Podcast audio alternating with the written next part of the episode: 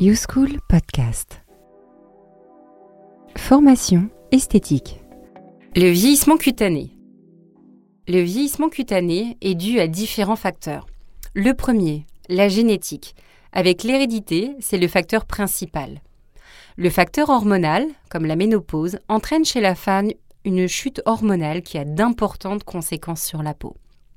Les pathologies, qui peuvent aller du stress aux maladies, sont également incriminées. Les carences alimentaires, les substances toxiques telles que drogue et tabac, et pour terminer, le soleil, qui est l'ennemi numéro un, redoutable des facteurs non génétiques. Il est la cause d'une sorte spécifique de vieillissement distinct du vieillissement naturel. On parle alors de vieillissement actinique, localisé de façon précise sur les zones les plus exposées du corps humain, c'est-à-dire le visage, le décolleté, la nuque et les mains. Le vieillissement de la peau se distingue par divers signes cliniques. Nous trouvons tout d'abord les rides d'expression, sur le front, le contour des yeux, le sillon nasogénien, mais également autour de la bouche. On remarque également une ptose cutanée, c'est-à-dire un relâchement du tissu cutané. L'amincissement de la peau est très présent en vieillissant. La baisse de tonicité de la peau représente une peau beaucoup moins hydratée. Et pour terminer, la sécheresse cutanée.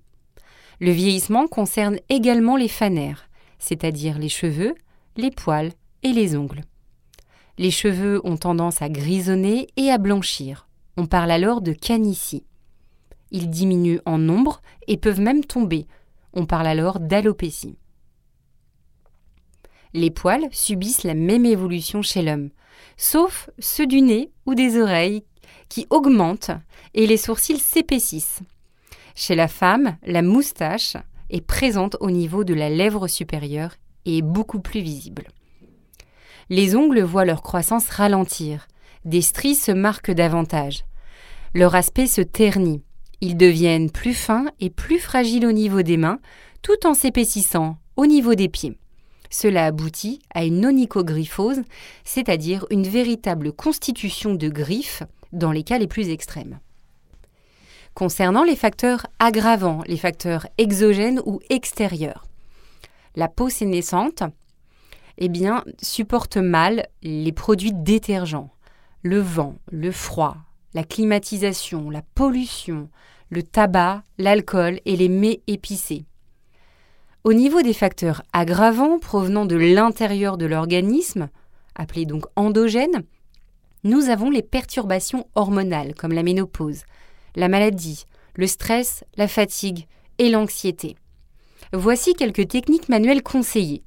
Ce sont essentiellement des effleurages lents, ainsi que des manœuvres actives anti-rides pour regonfler les rides et défatiguer les traits.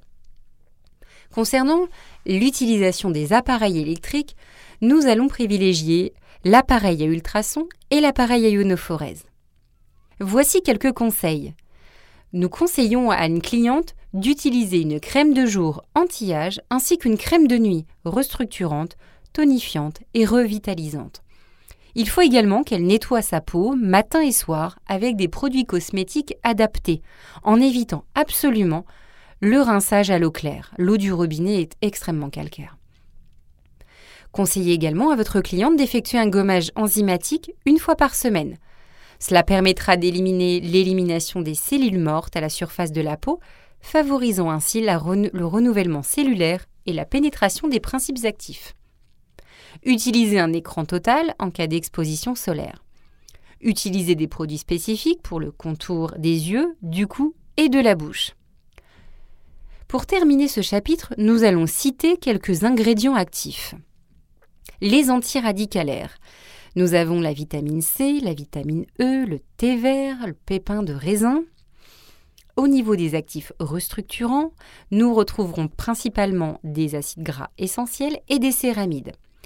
Sans oublier bien sûr des actifs hydratants tels que le collagène, très connu, l'acide hyaluronique, l'avocat et pourquoi pas des huiles végétales de soja. Pour les principes actifs antirides, nous retrouvons la vitamine A, le rétinol. Pour les effets tenseurs, nous aurons besoin de protéines de soie ou des protéines de blé. Au niveau de l'anticerne, nous aurons des actifs tels que l'arnica, la mamélis, le marron d'Inde. Nous pouvons également retrouver des actifs anti-poche avec du lierre, de la caféine et de la prêle. Et pour terminer, des actifs anti-taches. Acide ascorbique, sous-entendu la vitamine C. Vous venez d'écouter un podcast YouSchool.